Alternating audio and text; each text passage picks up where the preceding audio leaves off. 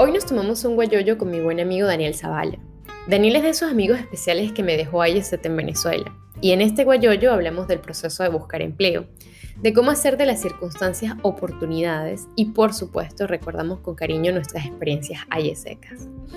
En este guayoyo aprendí que lo importante es intentarlo. Dani tiene 26 años, estudia ingeniería industrial e ingeniería en petróleos pero pronto descubrió que el mundo de los recursos humanos, del reclutamiento y del desarrollo personal y profesional es lo que lo mueve. Daniel participó por seis años como voluntario en IESET Venezuela, luego fue seleccionado para trabajar en Tata, en Hungría, como atención al cliente, y al mismo tiempo creó un enlace entre IESET Venezuela y Tata para reclutar pasantes venezolanos, donde logró reclutar más de 60 venezolanos para este proyecto. Actualmente, Vive en Barcelona y desde su emprendimiento llamado Carrot for Talent ayuda a muchos profesionales que están en el proceso de búsqueda de empleo. Hola querido amigo, gracias por permitirme tomarme un guayoyo contigo. Bienvenido. Muchísimas gracias. Eh, en realidad el agradecimiento es todo mío, pues obviamente por tomarme en cuenta y por invitarme a tomar un guayoyo, este, oficialmente tomando un guayoyo. Este, exacto, pruebas de que de verdad estamos tomándonos un guayoyo. Eh, y bueno, encantado y pues vamos a comenzar, vamos a empezar a hablar. Empiezo por saber cuándo fue la última entrevista. ¿Entrevista? ¿Cuándo fue la última vez que alguien te dijo, vamos a, a entrevistarte? Queremos saber de tu vida. Bueno, eso fue hace como dos semanas, pero fue esa era entrevista de trabajo y fue conveniente. y que yo mismo me autoinvité, yo como que, hola, mira, yo estoy interesado, pues. Bueno, otro tipo de entrevista. Exacto, no, del resto, ah, hace, en realidad casualmente esta semana me contactaron de una agencia de inglés. Esta agencia de inglés pues básicamente está tratando de innovar en cuanto a la parte de educación. Y han visto pues con su proceso de innovación pues que las personas están interesadas en el uso del idioma, pero más en cosas cotidianas. Y por mi experiencia, por todo lo conectado a recursos humanos, pues pensaron en mí para dar unas charlas orientadas a la búsqueda de empleo, pero todas en inglés de manera tal de que ellos tengan la oportunidad de ver la utilización del idioma y también aprender cosas que no están a simple vista de, de, como persona aplicante a un trabajo, que para mí son muy obvias porque estoy del otro lado de la, como del panorama, pero para ellos son como que nuevas o cosas que de verdad no toman ni siquiera en consideración. Pero bueno, casualmente tuvimos una conversación, fue con una chica de Italia y otra chica venezolana, porque bueno, Ah, exacto, los venezolanos al poder. Bueno, y básicamente la conversación era como que conocerme más, de dónde venía, también tener la posibilidad de saber que, de dónde viene mi expertise y cuántos tiempo he tenido trabajando ya en esta área de recursos humanos. Me, me resulta súper interesante como todo el parkour, como todo el recorrido de carrera que tiene. Estudiaste ingeniería y ingeniería en petróleos, que nada tiene que ver con reclutar gente a una empresa. La diferencia es que esta entrevista no queremos saber tanto de tu trabajo o lo que viene siendo, lo vamos a saber, pero también quién es Daniel. Las personas que no te conocen, quién es Daniel Zavala. Soy una persona muy, por así decirlo, sin filtros. Uh, soy una persona muy natural y auténtica, eso me define mucho. Uh, me encanta hablar, soy una persona que le encanta hablar, hasta por los codos. Me encanta conocer nuevas personas, conocer nuevas culturas en general, tener la posibilidad de escuchar historias, como lo mismo que estás haciendo ahorita contando historias, pues a mí también me gusta escuchar esas historias, tener el tiempo y dedicar tiempo a esas personas y que esas personas sean escuchadas. Es algo que he usado en toda mi vida profesional e inclusive en mi vida de, con amistades, porque siempre estoy ahí, ese hombro que escucha, que así no me importe o lo que sea, igual yo siempre estoy ahí para escuchar y tratar de aconsejar la manera posible, pues ya si tengo experiencia en, tal o simplemente poniendo las cosas en, el panorama, pues esto está pasando, darle, dar esos matices de una visión externa a, a la vida, pues en general soy eso, exactamente. Una persona auténtica y que le gusta hablar. Me encanta. Yo, yo lo certifico, sé que te gusta, pero también certifico que eres excelente amigo y ese hombro, porque recuerdo, no sé si te acuerdas, hace dos años cuando estaba como en ese proceso de aprender francés porque quería encontrar un empleo, pero que no le hablaba bien. Y que evaluamos juntos como, bueno, pero ¿qué puedes hacer? Ah, bueno, ser mesera. Bueno, pero sale entonces a buscarlo. Ay, pero ya empieza y no pasa nada. No, tienes que salir. Sí, me acuerdo que estaba, estábamos exacto hablando de eso y que, bueno, básicamente básicamente estabas con tu, una frustración que todos tenemos al momento de buscar trabajo, eh, más que todo cuando estás en otro país en donde no hablas el idioma, todavía se complica. Y me acuerdo que cuando hablábamos fue como que, bueno, yo hablo español y mi inglés es sea, muy no tan bueno, dejarlo decir así, todavía creo que está igual, pero bueno, ahora el francés reluce, así que... Ahora lo que pasa es que tengo un acento eh, francés en el inglés, como lo poco que hablo en inglés, ahora tengo acento francés y es raro. Es muy raro, y que bueno, ella no es nativa francesa, pero ahora habla inglés francés, no, entendemos. Pero pasa, pero me, acuerdo que cuando hablamos de eso, pues fue como que una idea que llegó a mi cabeza, fue como que, mira, pero no está tan mal porque tienes la posibilidad de hablar con la gente, ver cómo hablan, ver cómo se expresan, de manera poco a poco aprenderlo, y no es un trabajo tan exigente de, que tienes que hablar fluido, simplemente que entiendas el menú o cosas así súper básicas, números y tal, pero tienes la posibilidad de, empezar a hablar, o sea, soltarte. Y creo que al final funcionó. Fue un super plan el que hicimos ese día porque creo que una semana más tarde conseguí este trabajo como mesera. Le conté a la conserje del edificio que estaba buscando trabajo y ella con su networking del cartier, del, del barrio. Eso, siempre pasa con la señora limpieza, ya se conoce a todo el mundo. Pero, ¿sabes, Dani? Ahí también aprendí que es importante que cuando quieres algo, decirlo. O sea, mira, decir, estoy buscando trabajo, estoy buscando trabajo en esto, o sea, ¿qué me gustaría hacer? Porque creo que a medida que conocemos personas, estas personas conocen otras personas y la red se extiende y al final vas a terminar consiguiendo un trabajo porque alguien conoce a alguien. Tal cual, eso se llama networking y es lo que básicamente me ha traído al otro lado del charco, que me ha llevado a cualquier otro lugar a los que he ido, siempre ha sido por networking. Cuando fui a Colombia fue por networking, cuando fui teacher fue por networking, cuando me vine a Hungría fue por networking, o sea, todo en todos los lugares que he terminado ha sido por eso, porque conozco a alguien, porque esta persona sabe de lo que me dedico porque esta persona conoce mis competencias y porque esta persona simplemente confía en darme ese voto de vamos a intentar, o mira, o te doy el camino, mira, contacta a esa persona. Eso que dices es verdad, o sea, si no lo hablamos, pues obviamente nadie sabe, nadie es adivino para entrar en mi cabeza. Así es. Creo que muchas veces vas a conseguir un trabajo o un empleo es a través de esas personas que conoces porque es muy difícil, no sé, como estaba evaluando este proceso de enviar correos, de hacer entrevistas, todo esto, pero creo que en este proceso post pandemia envías un CV y muchas veces no tienes ni siquiera una respuesta, a menos que conozcas a alguien que conoce a una persona, que conoce una persona. adentro. Ah, bueno, esta persona está aplicando y creo que te pueden dar una oportunidad de tener una entrevista, porque si no, aunque Sea, aunque sea lo miran, pues miran, da un pequeño visto de tu CV. Y si lo estás mostrando lo que debes, bueno, aunque sea, puede ser que te llamen, pues, pero ya por lo menos lo vieron, eso es un paso. ¿Qué hacemos nosotros los extranjeros que llegamos a un país totalmente nuevo, que no conocemos a nadie?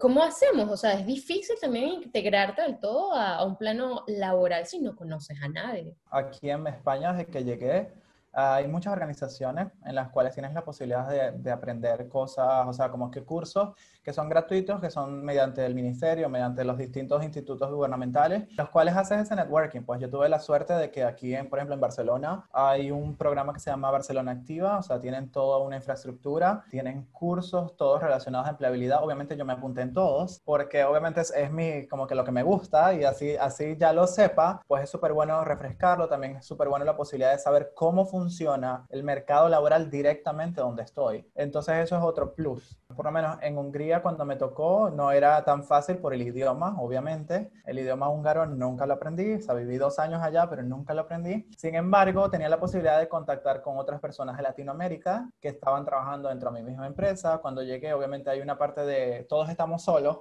vamos a ayudarnos entre todos porque todos somos también ex expats, porque ninguno habla el idioma y que vamos a ver cómo resolvemos. O sea, entre todos como que tratándonos de ayudar y obviamente si hablábamos español, más todavía nos ayudábamos. O sea, veníamos de Colombia, veníamos de Perú, veníamos a seguir, mira, Latinoamérica Unida. Eh, sí, exacto, eso ayudaba demasiado. Eh, y obviamente eso facilitó el proceso de adaptación, el proceso de entender cómo buscar, inclusive cuando estas personas conseguían trabajo, pues obviamente también tienes la posibilidad de que ellos te refirieran, no solamente por el dinero, porque había una compensación monetaria, bien porque te conocían, o sea, inclusive me acuerdo que después de que yo salté de mi, de mi trabajo en Tata, fue por, también por una persona que conocía en Diageo, que me recomendó porque sabía que hablaba francés y que hablaba inglés, o sea, porque hablábamos en inglés, y básicamente la manager pues le gustó mucho mi, mi ex entrevista y pues básicamente le caí bien. Ya después de que entré a la entrevista ya me defiendo solo, pero ya llegué a la entrevista, o sea, es una cosa como que bueno, ya lo lograste, al menos llegaste a la entrevista, deja ver qué más sale. Y también tuve la, la posibilidad fue por networking, o sea, todo como te digo, ha sido networking y ya está comprobado, o sea, básicamente 80% del mercado, o sea, de todas las oportunidades laborales no están visibles nunca salen a la luz, tanto porque las empresas tienen políticas internas de contratar internos para seguir rotando dentro de posiciones o porque básicamente ya alguien recomienda desde el principio, o sea, antes de que la abran te dice, mira, yo conozco a esta persona, antes de que la abras, mira, no, no pierdas el tiempo abriéndola, ya yo tengo una persona que sirve, que está totalmente al cargo, entonces nunca tenemos la posibilidad de ver esas vacantes. Simplemente es muy importante para las personas que están buscando trabajo, pues hacer networking, si no hay como que lugares ya definidos para networking, pues créalos. Por ejemplo, si te gusta algo en específico, te doy un ejemplo, me gusta leer libros de drama. Y bueno, empieza a crear un club de, de gente que le gustan los libros de drama, porque así vas a conocer gente. Y esta gente trabaja en empresas, esta gente conoce gente que trabaja en empresas. Y así cuando tú en algún momento, como dices, hables y digas, hola, mira, estoy buscando trabajo, esta semana ha sido difícil porque estoy aplicando trabajo, pues capaz dicen, ay, mira, yo conozco a alguien. Y así básicamente llegan las oportunidades.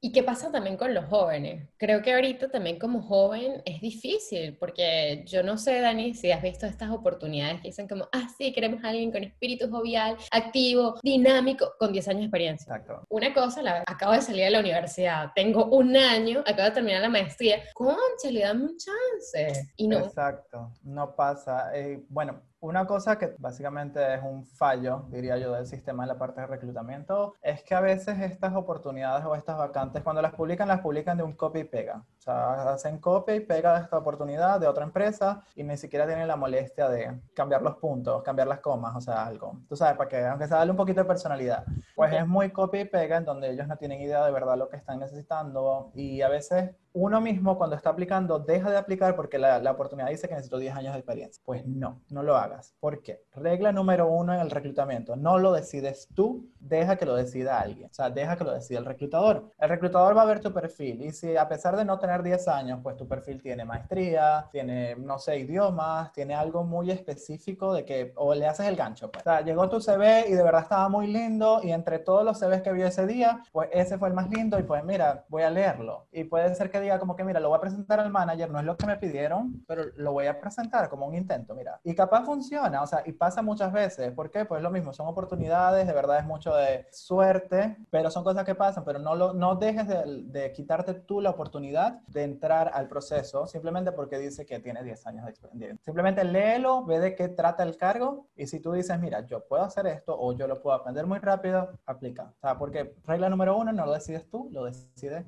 en este caso el reclutador. Qué, qué, interesante, Dani, que dices eso, porque, bueno, a mí al inicio, cuando estaba aquí en Francia, aparte de que no hablaba francés, me pasaba que cada vez que revisaba una oportunidad, era como mi perfil, era como diseño de proyecto, creativa, activa, bueno, en fin, un montón de cosas que yo decía, wow, tengo este perfil, pero me topaba con la barrera del idioma o la barrera de los 10 años y me frustraba, me frustraba enorme porque yo decía, ninguna de estas oportunidades está creada para mí. Y capaz eso ni siquiera te, te, era un impedimento, porque capaz ibas a trabajar en español, o sea, o cualquier cosa loca, pero simplemente ya tú te quitabas la oportunidad porque cuando veías era de una vez como que no. Sí, de verdad, es estresante, es triste, es frustrante. Y creo que te vuelves como una nube negra donde todo lo que ves es como, no, no es para mí. No, y dime si empiezas como a enviar emails y todos dicen como, ah, lo siento, ya no es momento de aplicar o disculpe, pero vimos su perfil y no nos interesa. ¿Qué haces cuando ese tipo de cosas pasan y destruyen tu autoestima? Yo por lo menos cuando hago acompañamiento, lo primero que le hago es entender a la persona, porque esto es un drama que todos tenemos en la mente y desde chiquito casi que te dicen que buscar trabajo es una desgracia, pues yo les digo que no lo vean como una desgracia, que yo los veo como más bien como un juego, un juego de estrategia, pongo un ejemplo, ajedrez, en donde tienes que saber cómo mover las piezas, pues básicamente tienes que empezar desde el principio, pues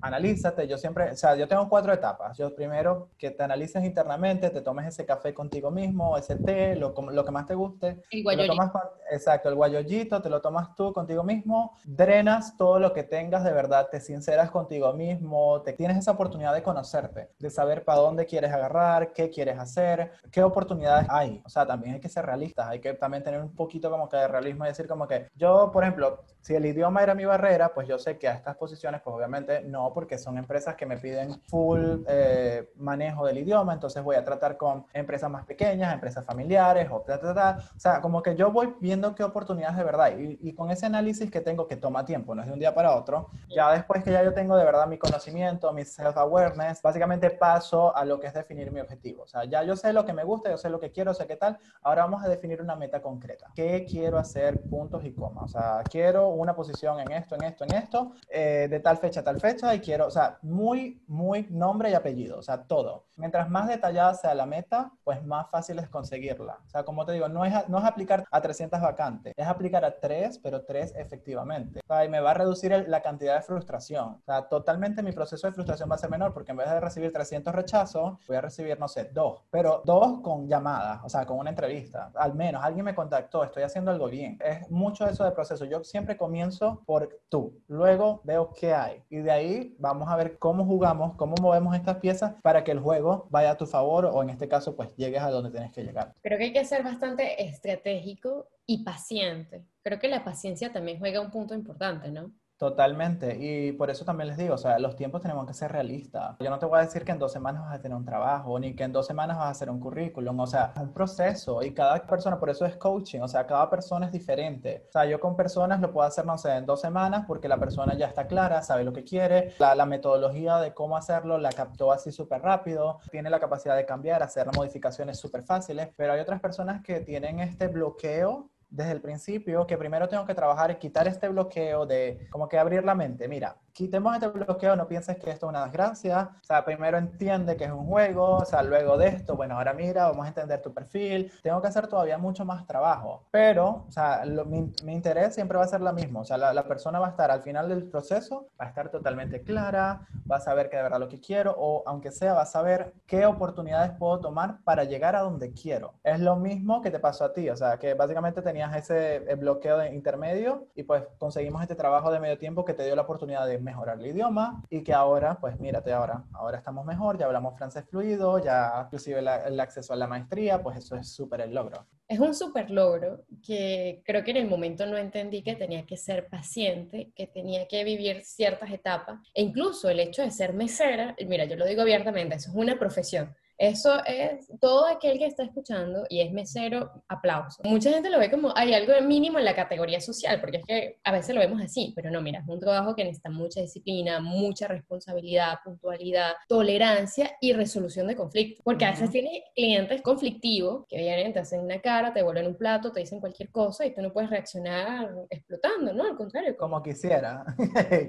y luego también ser muy estratégico, porque si eres más estratégico puedes tener mejores propinas. Y las propinas te resuelven una parte importante del salario. Y eso lo aprendí, bueno, un año y medio trabajando como mesera, que allí aprendí francés con muchísimos acentos, conversaciones muy interesantes. Conocí personas abrí mi networking, porque los clientes luego se convierten también en parte fundamental de, de, de, tu día a día, se convierten en amigos, mis jefes se convirtieron como en unos papás adoptivos, y nada, eso me abrió otras puertas. Yo creo que ahora vuelvo a París y obviamente ya no creo que vuelva a ser mesera, pero allí están las personas que me acogieron la primera vez y que conocen otras personas y que me van a abrir un abanico de oportunidades. Entonces creo que toda experiencia es válida, toda experiencia es importante, de toda experiencia se aprende. Y como siempre le digo a la gente, a veces me, me dicen como que, bueno, pero es que yo no tengo nada de experiencia en esto. Yo le digo, piensa otra vez, reformula tu trabajo anterior y piensa, en algún momento de tu vida hiciste esto, hiciste aquello. A mí me pasó, yo fui teacher y después cuando me puse a ver fue como que, mira, pero tú tuviste la capacidad de evaluar competencias. ¿Qué hacías? Evaluabas competencias lingüísticas, pero al final evaluabas competencias. Tenías la capacidad de dividir grupos, o sea, equipos de trabajo, de manera tal de que tú sabías cuáles eran los conflictivos, cuáles eran los que trabajaban más rápido, cuáles eran tal, y tú jugabas con eso para hacer que los equipos todos alcanzaran las metas. Eso es recursos humanos. Hay una forma siempre de ver tu trabajo de manera tal de que tenga la relación con lo que de verdad te interesa o a lo que quieres llegar. Me encanta. Eso me lleva a la siguiente pregunta, Dani, y es ¿por qué recursos humanos? O sea, ¿qué te llevó ahí? Bueno, ahí ese.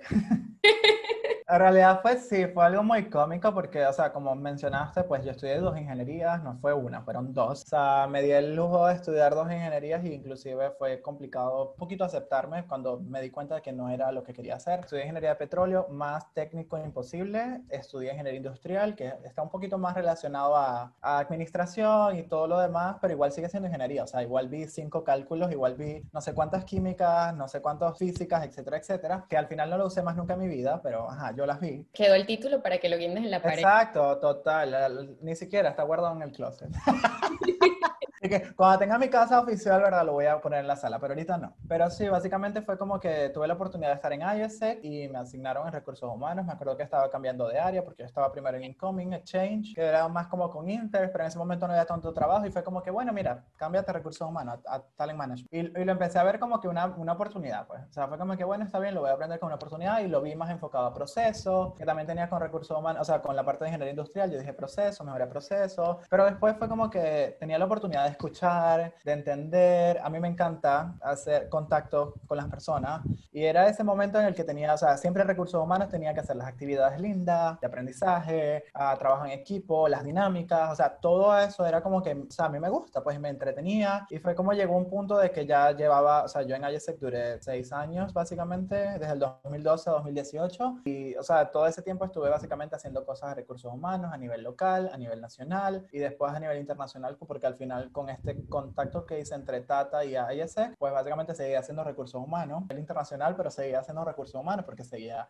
buscando personas, seleccionando personas, evaluando CVs, competencias, etcétera. Entonces era como que todo lo que me gustaba, o sea, a mí me encantaba agarrar un CV y esmecharlo, o sea, ver de dónde venía la persona, o sea, cómo tenía esta relación, cómo podía usar a esta persona, cómo colocarla en una posición que ella se quisiera desarrollar, pero también que a mí como organización, pues obviamente me diera provecho. Entonces era todo ese juego, aparte la logística de los reclutamientos, o sea, la verdad, eran tantas cosas en la parte de recursos humanos que yo como que, mira, me encanta todo, o sea, todo, todo me gusta y fue como que llegó un punto en que me acepté y dije, ¿sabes qué? Un título, me pudo haber dado un título, pero yo no me veo haciendo esto. O sea, yo no me veo trabajando en esta área, yo no me veo con un casco, unas botas, o sea, una braga, yo no me veo. Yo me veo en una oficina, en traje, exacto, todo fabuloso y tal. O sea, de verdad es lo mío, o sea, me siento bien, el aire acondicionado muy importante en la oficina. Este, o sea, son, son muchas cosas que como que, mira, de verdad, Y de ahí, o sea, fue un momento difícil, de verdad fue un momento difícil porque, como te digo, o sea, fueron cuatro o cinco años de mi vida que si lo ponemos en, vamos a decirlo así, en la cesta chiquita, vas a decir como que los botaste, lo botaste a la basura. Pero para mí no fue así porque al final me di cuenta como que todo ese aprendizaje, toda esa manera de pensar, a lo largo pues me sirvió de algo, o sea, me sirvió como para formarme como persona y como profesional y que toda esa información en algún momento pues lo apliqué en, en mi carrera que sí es lo que me gusta, que es la parte de recursos humanos, que ahora lo voy a oficializar, pues estoy en proceso de oficializarlo en recursos humanos, pero o sea, sí fue difícil pues. Sí, y dice algo muy importante, todo el conocimiento que tuviste en la universidad, incluso hasta las relaciones que haces en la universidad, el networking que haces en la universidad, todo eso,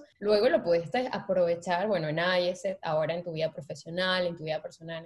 Y algo que dices de IES que me parece como súper interesante, ¿no? Tú sabes que cuando yo entré a IES, que hicimos la presentación, porque yo también vengo de esa generación del 2012, también fui Talent Management, TM, este, que vienen de Mérida a hacer la reunión en la universidad para que montemos IES. Yo llego a la reunión y los panes hablaron y de procesos, intercambios, no sé qué, pero fue el momento, Dani, que dicen, bueno, ahora es momento de los roll calls. Para mí fue, ¿qué es eso? Y pusieron, no me acuerdo, no me acuerdo ni qué canción, y se pusieron a bailar y yo dije, qué genial, o sea, me encanta y ahí me enganché. Después de eso me dio el interés de saber qué, qué era lo que realmente veníamos trabajando. Ahora, ahora repítame la, la presentación, por favor.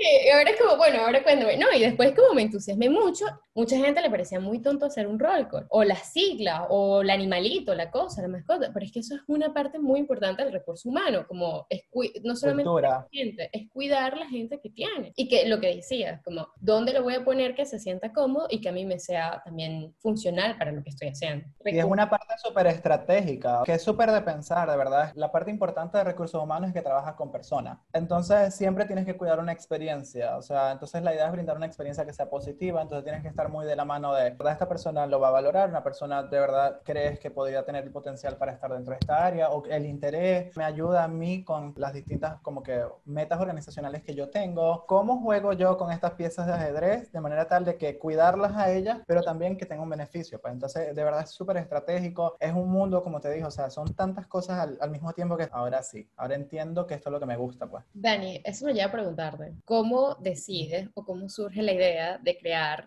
Career for Talent? ¿Lo dije bien? sí, sí, sí. Career for Talent. Bueno, básicamente es súper loco porque, o sea, todos mis amigos sabían como lo mucho que me apasionaba los recursos humanos y en especial es mechar los CVs, pues a la gente le encanta que yo le haga eso. Básicamente les encanta que yo les diga las verdades y las cosas que de verdad un reclutador como profesional pues va a mirar en tu CV o las cosas que de verdad deberías mostrar, resaltar. Simplemente me, me doy la tarea y me encanta, eso me entretiene. O sea, yo puedo ser feliz leyendo el CV y viendo y diciéndole como que esto no tiene nada que ver, esto no va para allá y si la persona me permite ser muy honesta, pues lo disfruto más. Uh, claro, de manera constructiva, pero igual yo lo disfruto. O sea, yo como que, mira, te voy a decir las cosas con las verdades y que esto de verdad no va a tener nada que ver. Entonces, eso toma tiempo y la gente lo disfrutaba, pues, o sea, sea lo que sea, eran todos mis amigos, me venían y no sé qué, a mí me encantaba y siempre lo hice de gratis, así fue como que, y de repente fue como que, bueno, mira, pero si eres buena haciendo esto y a la gente le gusta, o sea, porque tu mercado es aceptado, o sea, a la gente le, le gusta que hagas esto, ¿por qué no lo haces con tu propia idea y aparte más profesional, más que las personas tengan una posibilidad de tomarse un café contigo, o sea, más como un café, un chat, pues, o sea, tener la posibilidad de tener un chat contigo, hablar de su perfil, hablar de también, o sea, yo escuchar ideas que me encantaba, o sea, como que ellos venían con todas sus cosas de vida, yo escucharlo, exacto, ya era mi felicidad, la gente contándome y yo eh, feliz escuchando el brollo, y de ahí, pues, obviamente, tratar de ayudarlos, de tener ese impacto positivo, porque al final es un trabajo, es una parte de realización, o sea, a mí no es tanto por la plata, o sea, la plata puede ser muy importante en tu vida, pero si no tienes como que algo que más que te motive, es triste un trabajo, o sea, no, no tiene lógica. Yo renuncié a mi trabajo anterior porque no tenía un impacto, yo no veía el impacto. Y si no hay un impacto, simplemente como que, mira, no estamos logrando aquí muchas cosas. Y eso me desmotivaba. Entonces aquí era esta idea de Career for Talent fue como que, mira, vas a hacer dinero, quizás no es mucho, vas a escuchar que te gusta, vas a hacer un CV que te gusta, vas a dar ideas o vas a, a, a trabajar en la parte de todo lo que es recursos humanos, que es lo que te gusta. Y aparte de eso, vas a tener la posibilidad de impactar en alguien. Sea lo que sea, es un impacto positivo, que sea de ayudar a esta persona, de quitarle esta frustración. No lo veas como un trabajo, verlo como un juego. Esto es una estrategia.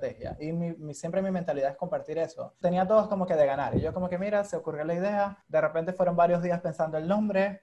Y yo como que, bueno, carrera para talento. Y yo que, y lo puse en inglés y yo que, ay, suena lindo. Entonces fue como que, bueno, ahora vamos a ver si está disponible. Y cuando vi, estaba disponible y yo que, bueno, ya, listo. Exacto, me lo quedé yo. Como te digo, o sea, simplemente fue una oportunidad de que puedes monetizar lo que sabes, tu conocimiento, de manera tal de que hagas lo que te gusta, que te paguen por ello y aparte de eso, va a tener un impacto en alguien. Sigues enmechando currículos y haciendo algo que te gusta. Eso es genial. Claro, o sea, de verdad, es lo mejor que puedes hacer. Si haces algo que de verdad te guste, o sea, no te, te pueden pasar las horas, podéis tener overtime, o sea, todo lo que hagas, pues, más tiempo de lo que debería, pero estás haciendo lo que te gusta y no vas a sentir el tiempo, no vas a sentir esfuerzo, porque vas a estar tan entretenido, tan como que, mira, leyendo, no sé qué, que me pasó hace poco. Yo, mi motivación de estudiar fue, es cero actualmente, o sea, bueno, era. Eh, y comencé este programa de, de, especialización de recursos humanos y en estos días fue como que empecé a hacer los cursos porque ya le, le empecé a agarrar el interés otra vez y fue como que, y estaba hablando de cosas interesantes que para mí, o sea, de recursos humanos es súper interesante, y a leer y no sé qué, y de repente terminé el curso, o sea, fue, fue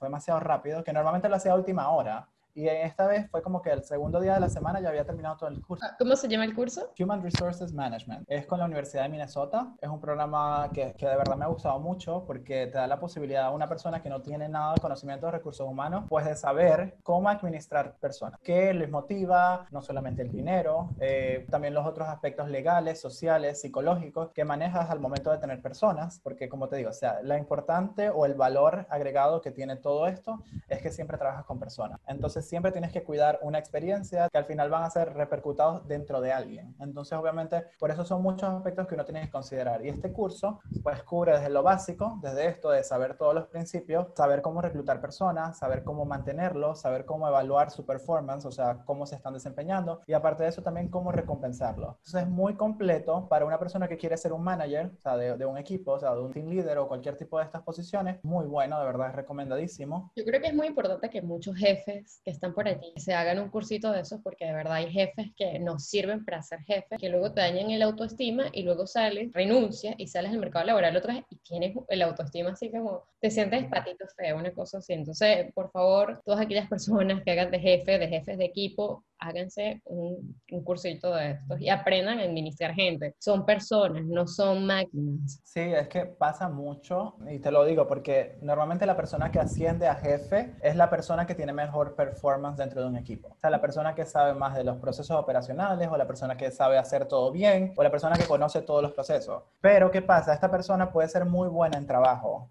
pero no significa que esta persona sea buena administrando gente. El problema es que esta es la persona más calificada a nivel de conocimiento de, de, procesos dentro de la empresa, pero no significa que sea la persona más calificada para manejar el equipo, para motivar el equipo, para reclutar más gente. Entonces, sí, de verdad, es muy buena la idea, como dices tú, de que si tú no te sientes como que la persona más indicada para ser un jefe, o sea, porque tú sabes, uno sabe lo que, hasta dónde te arropa la cobija y uno sabe lo que de verdad uno es capaz de hacer. Si de verdad te sientes que te falta un poquito, pues obviamente es un curso así donde tengas la posibilidad de saber cómo manejar a la gente, qué motiva a la gente, o sea, todos esos punticos que son muy, muy, como que es por encima, pues te van a ayudar mucho a nivel profesional y tanto para tu desempeño como para tu satisfacción profesional. Dani, ¿y dónde ves, dónde proyectas en cinco años tu emprendimiento?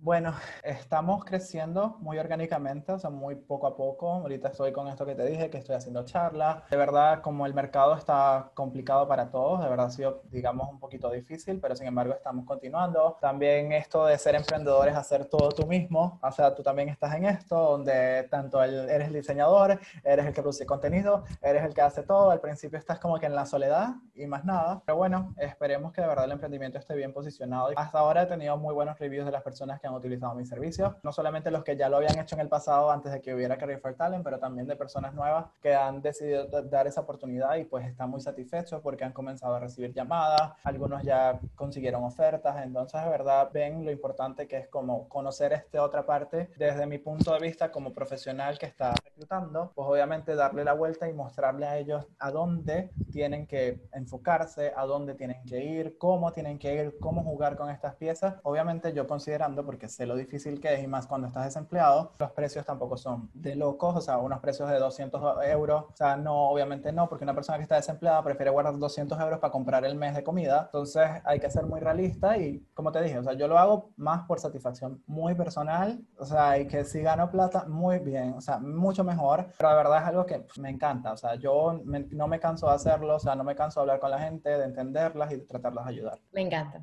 De verdad, eso me parece súper lindo que, que, hayas encontrado algo en lo que eres bueno y que te gusta y que lo estás monetizando, me parece excelente. Y yo vi los precios honestamente son precios que te puedes ir a un restaurante y te los vas a gastar así y bueno, que aquí... Exacto, entonces si te puedes gastar, exacto, tienes la oportunidad de con ese precio, tienes la oportunidad de automáticamente conseguir un trabajo que te va a pagar al restaurante y te va a pagar lo que gastaste en, eso. Entonces, mira, es una muy buena inversión, de verdad. Bueno, creo que siempre es una buena inversión invertir en ti mismo, invertir en educarte, invertir en verte bien, invertir en aprender, invertir... Una inversión en ti, en ti mismo es la mejor inversión que hay.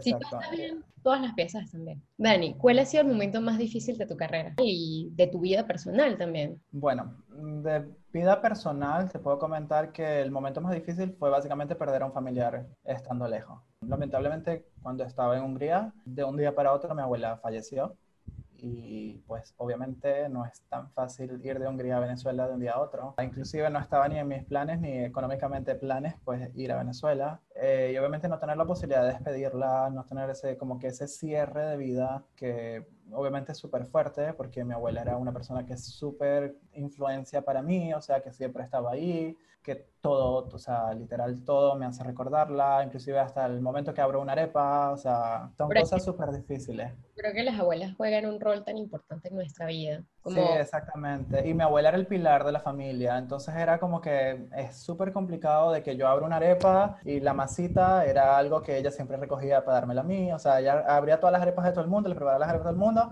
y todas las masitas me las guardaba a mí, las del cuchillo, y que ah, eso era siempre como una forma de, de alcahuetearme. Ah, obviamente ella siempre está ahí, pues, es yo siempre le decía que siempre quise tener sus ojos, porque tenía los ojos bellos, cambiaban de color y yo les decía así como que, pero es que yo quiero tus ojos y yo mi, abuela tiene los ojos claros, mi bisabuela también, y mi mamá también tiene los ojos claros, pero yo, el negro, este, no, no tuve esa suerte. Yo siempre le decía, yo quiero tener mis ojos, yo quiero tener esos ojos. Y bueno, este, obviamente el día que me dicen que falleció fue como que un momento súper triste porque obviamente los ojos más bonitos de mi vida, pues obviamente ya no iban a estar. Entonces, pues fue, fue duro no poder despedirme y todavía así cuando volví a ir a Venezuela porque fui como cuatro meses después que logré economizar y bueno, eh, pagar el pasaje y todo lo demás, pues obviamente llegar a la casa y yo sigo sin terminar de cerrar ese ciclo porque yo todavía llega un momento que yo le quiero preguntar a mi mamá y que, y mamá, o sea, y abuela, ¿dónde está o cómo está? Y, y de repente me acuerdo como que no puedes preguntar eso porque no, o sea, ya eso no se puede preguntar. Y todavía lo tengo, o sea, todavía en mi mente yo sigo pensando que mi abuela está ahí y ya es, es complicado.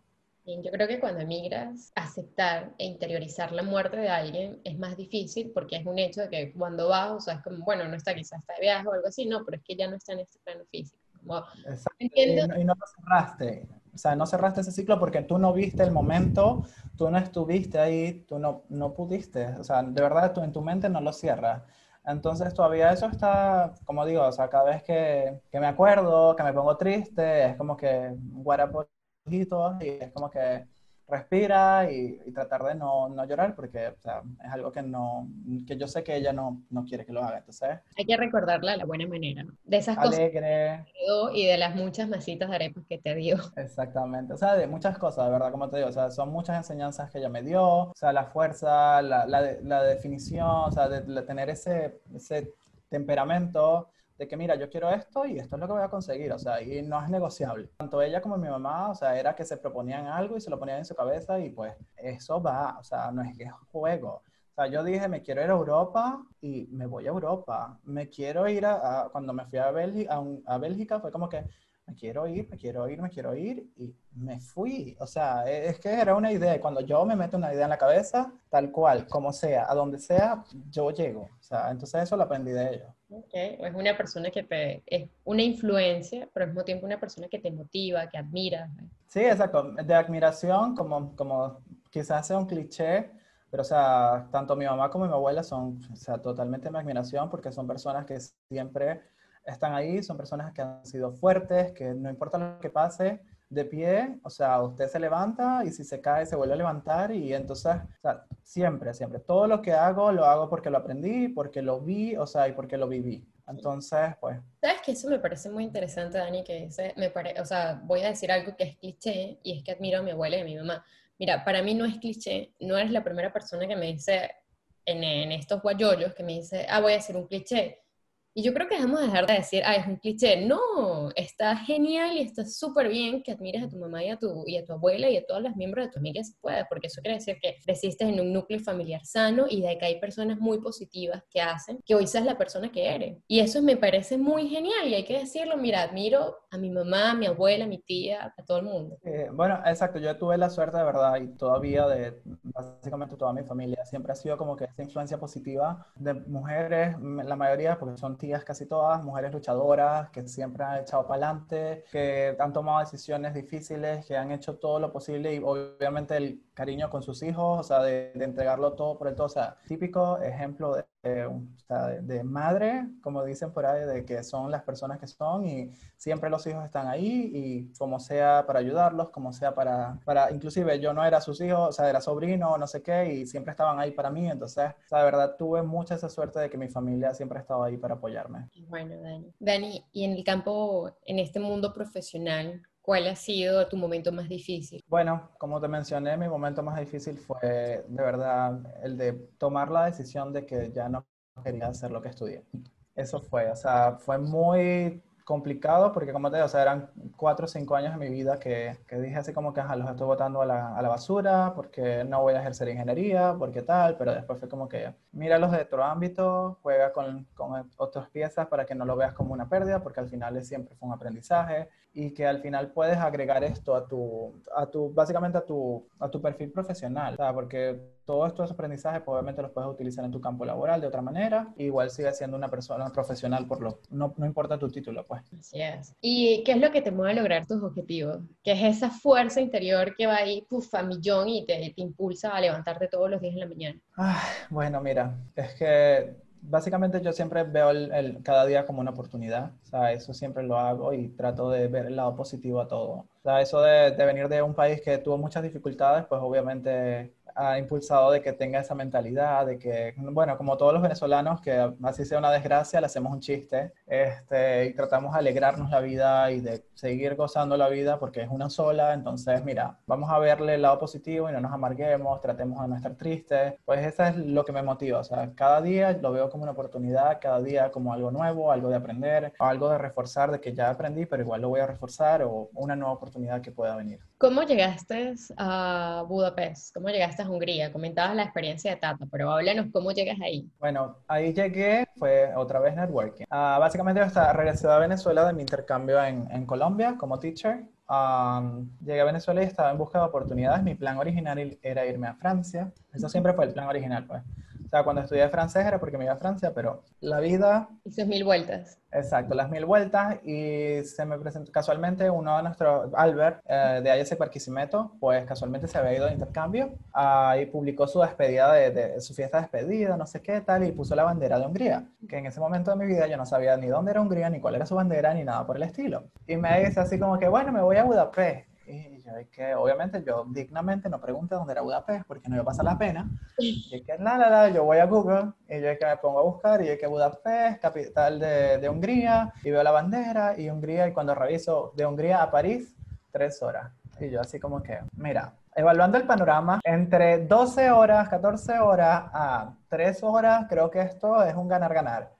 Entonces, pues me comentó que era un año, un programa de pasantías por un año, era con IESEC, tal, tal, tal, y de ahí le pregunté, ajá, pero ¿cómo? You know, ajá, cuéntame más, y que cómo hago para entrar ahí. Este, porque me dijo, siempre está buscando gente, y yo, bueno, ajá, pasame el contacto, pues.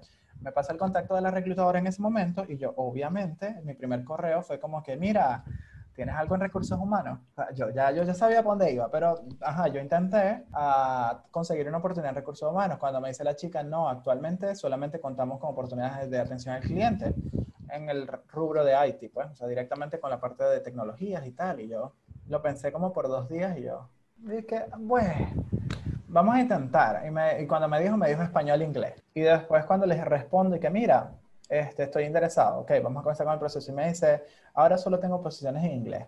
Mm. Y yo así como que, bueno, ajá, mi inglés era guachu, pues, o sea, yo dije así como que, bueno, si vos confías en mí, si vos confías en mí, en mi inglés, pues amiga, adelante, vamos a hacer la entrevista y vamos a echar cuenta. Me llamó, tuvimos la entrevista en inglés, me le gustó, me dijo, bueno, pasas a la siguiente ronda, te vamos a vender otras tres entrevistas, tapu, pum, pam, pam, pam. Me dijeron como al, al menos una semana, como a los tres días me dijeron, y que tienes que estar en un mes en Hungría. Wow. Exacto, tal cual. Y yo estaba en cero de ahorros, en cero de todo. O sea, me acuerdo que eso fue un corre-corre, un estrés, o sea, se me cayó el pelo, o sea, demasiadas cosas juntas. O sea, era, todo horrible. O sea, gracias a Dios tenía el pasaporte que lo había renovado hace poco porque me había ido a Colombia, pero era como que tanto estrés, porque aparte el pasaje, el dinero para vivir allá, mientras me pagaban el primer mes, o sea, o sea mil cosas a la vez y yo fui como, no, Empezamos a resolver una por una, mi mamá obviamente siempre ayudándome, también me dio como que en shock porque me iba a ir del otro lado del mundo, porque no sé qué tal, uh, mil cosas y yo, bueno, ajá, comenzamos a conseguir pasaje con Conviasa, o sea, que es súper loco, fue de los últimos vuelos que salieron de Conviasa, lo conseguí relativamente barato al cambio, porque eran como 400 dólares, o sea, un pasaje a Madrid, 400 dólares comparado con los precios normales, era nada. Y yo dije, bueno, aquí fue, nos vamos aquí, nos vamos allá, no sé qué, de Madrid. Me acuerdo yo que después una amiga me, me prestó dinero para comprar el pasaje para llegar a Budapest porque no tenía. Y me dijo, cuando tengáis, me los pagáis, no es urgente. Y yo, que bueno, gracias. O sea, de verdad fueron muchos estrés. Mi amiga Vanessa, de verdad, súper, gracias a ella terminé llegando a Budapest. O sea, de verdad, hay que agradecerlo. Eh, y bueno, al final logré completar el dinero, completé las cosas. Y obviamente ya de ahí empecé a, a traer mi gente porque yo no quería estar solo ahí. Exacto. O sea, ya que bueno, yo estoy en Budapest, bueno, ajá, está Albert, está Betania, de, también era de ahí eh, este, en Guayana. Yo dije, bueno, ya no estoy tan solo, pero vamos a ver.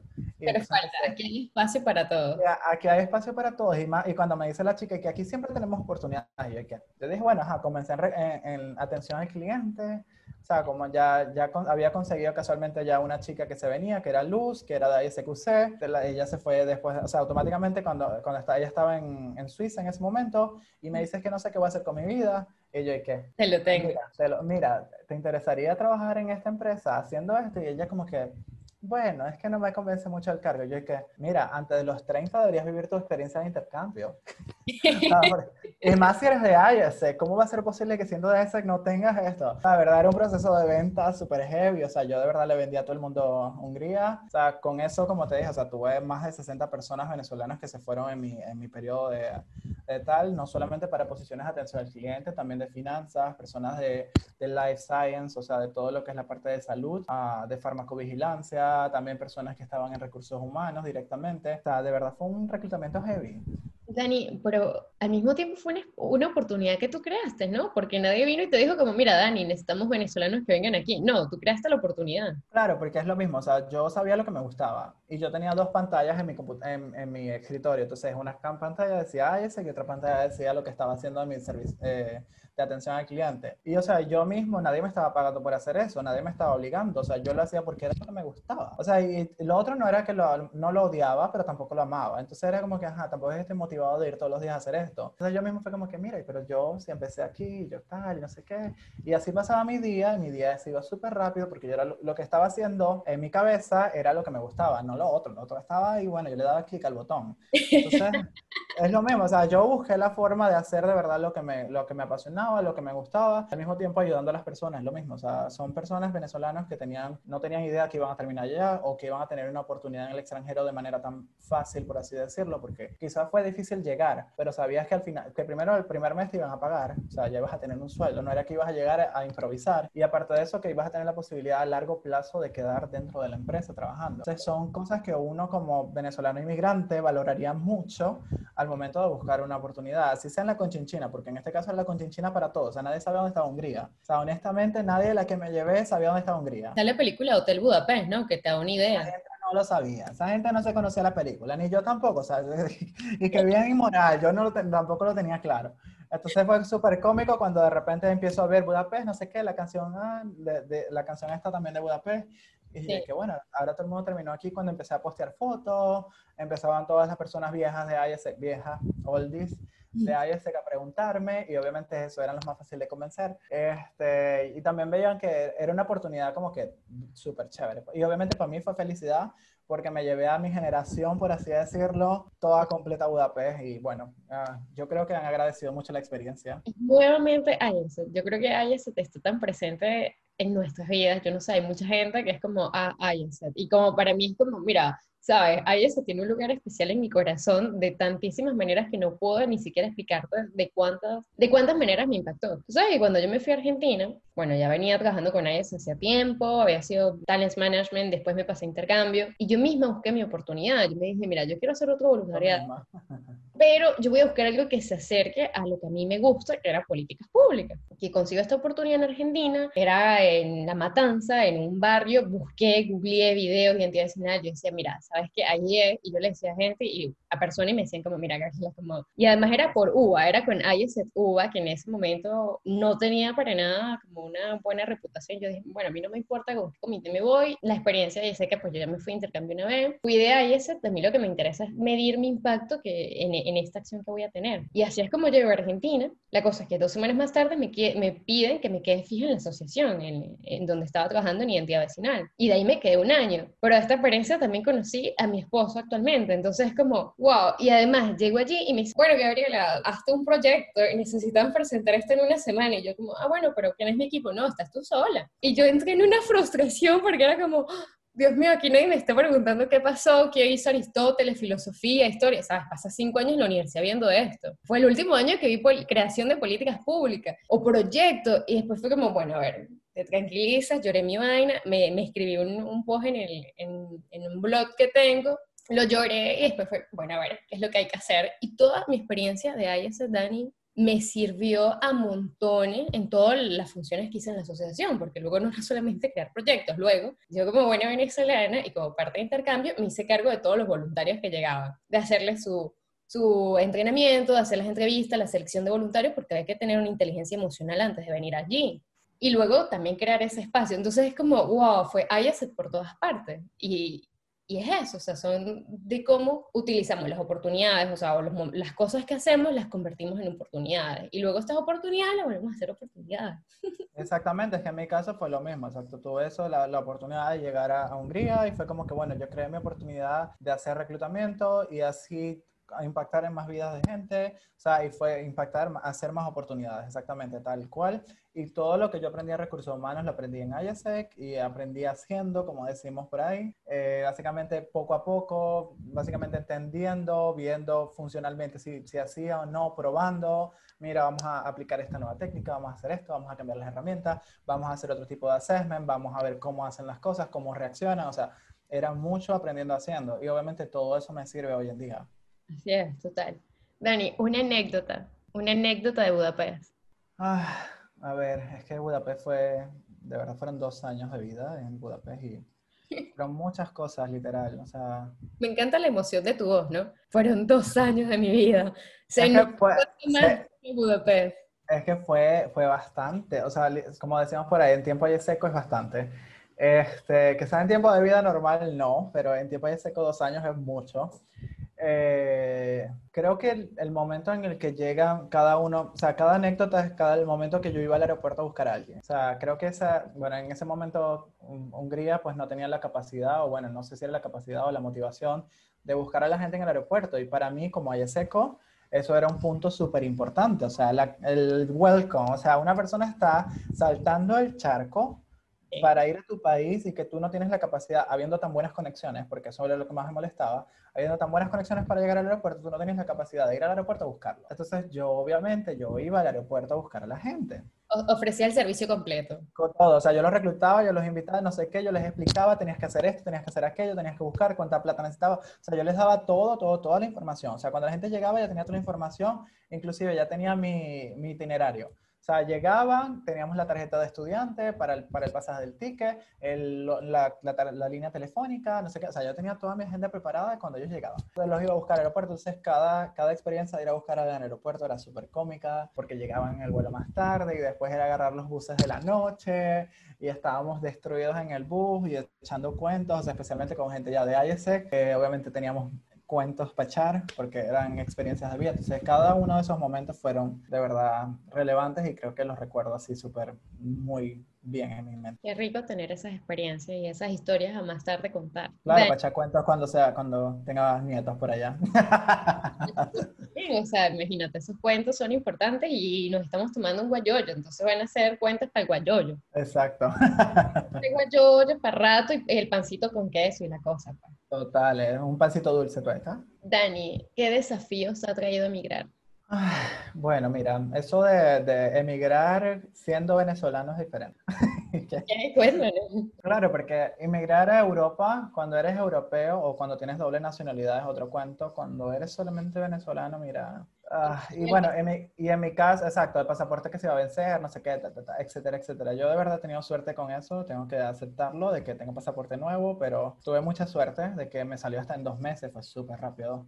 Mucha gente me odia por eso, pero bueno, no es mi culpa. Este, a veces hay gente con, con suerte en la vida. Este, o buen karma, creo que es eso, pero bueno, ajá. Buen karma, buen karma y el Saime te ama. Exacto, yo creo, no sé, porque hasta me lo dejo pedir antes. Pero, pero sí, o sea, han sido súper cómicos con eso. Ah, y lo más importante para mí siempre ha sido estar legal. En cualquier país en donde he estado siempre he mantenido mi estatus legal. O sea, admiro a la gente que tiene la capacidad de, asilarse o de pedir otro tipo de, de residencias o etcétera.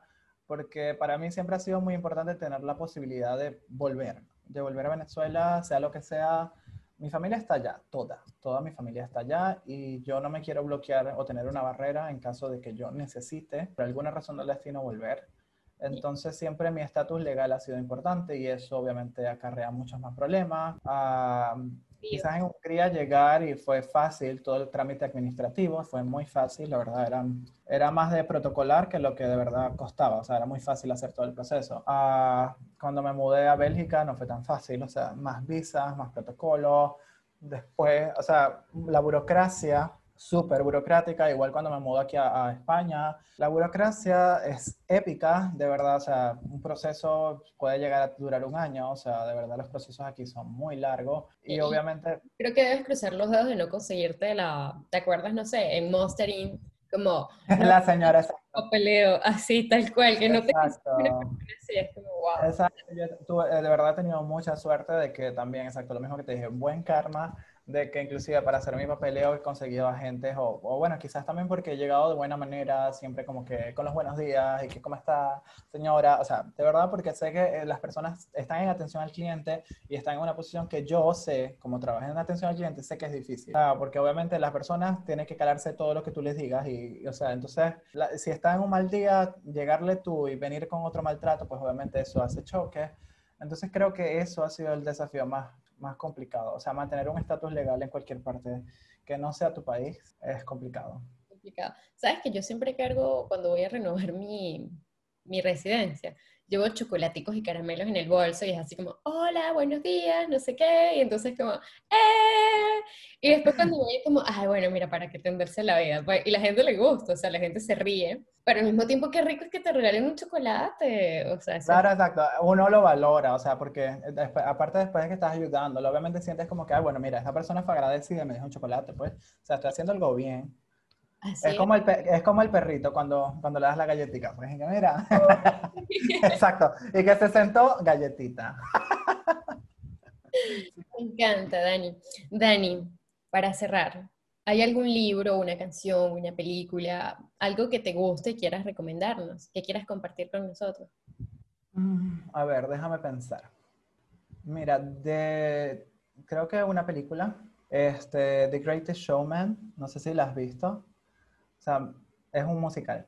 Ah, sí, creo que sí la vi. ¿Dónde está Zac Efron? No. Sí, sí, sí, esa. Okay. Ah, en realidad me gusta mucho porque enfuerza mucho lo que es básicamente ser tú mismo. O sea, y creo que eso es muy importante y yo lo he hecho durante, desde que tengo razón de ser, pues una cosa así de ser yo mismo. Inclusive mis entrevistas de trabajo, o sea, mis entrevistas de trabajo son entrevistas de hablar y de echar cuentos, o sea, no es que es una entrevista cerrada, cuatro ojos, mira, tú me estás conociendo y me vas a conocer como soy. Y si no te gusta, nomás el trabajo, porque igual no voy a durar ahí. O sea, mejor conóceme como soy. Y yo he hecho chistes en mis entrevistas y cuentos y me río y en algunos casos dije groserías y me contrataron. O sea, no hay nada malo porque me conocen y porque soy una persona auténtica y porque soy una persona que, mira, me vas a conocer como soy y vas a tener esa capacidad de confiar en mí. Así de fácil porque eres una persona real, creo que eso es Exactamente, una persona real y creo que eso es importante al momento de buscar trabajo. O sea, mostrarte cómo eres. O sea, si eres una persona que está tratando de aparentar a alguien que no eres, al final en el trabajo lo van a notar. Porque tú vas a estar 24/7 y tú no puedes aparentar 24/7. Lamentablemente. En cualquier momento van a saber que no eres tú y lamentable, pues gracias por venir y te van a decir como que no. Exacto, goodbye, besitos, best regards, adiós. Ay, Dani, me encantó tomarme un guayoyo contigo. Qué enriquecedor, qué valioso todas estas experiencias y, al mismo tiempo, gracias por toda esa energía tan bonita que compartes diariamente, sí, por ser una persona tan, tan maravillosa, tan real y tan auténtica. Pues eso intento. En, redes sociales, en Instagram, ¿cómo te seguimos? Ah, en mi Instagram es arroba danielocuente, por lo mismo, elocuencia en todo. Este, igual en mis redes sociales profesionales también está arroba career for talent está en Instagram, en Facebook, estamos en Twitter. Entonces también pueden pasarse por ahí. También tengo, estoy compartiendo contenido relacionado a la parte de trabajo, de recursos humanos y pues eso podría ayudar mucho, de verdad, porque hay tips de cosas que obviamente no sabemos en tu día a día y para las personas que están emigrando más, porque estar aplicando un trabajo en Venezuela y aplicar un trabajo en cualquier otra parte del mundo no es lo mismo y porque en Venezuela tenemos la mentalidad de que son cinco páginas de CV, que en el mundo real, pues cinco páginas de CV nadie va a leer. Entonces son tips y cosas que deben considerar al momento de emigrar. Pues eso puede ayudar. Muchas gracias, Dani. Esto fue Nos Tomamos un Guayoyo.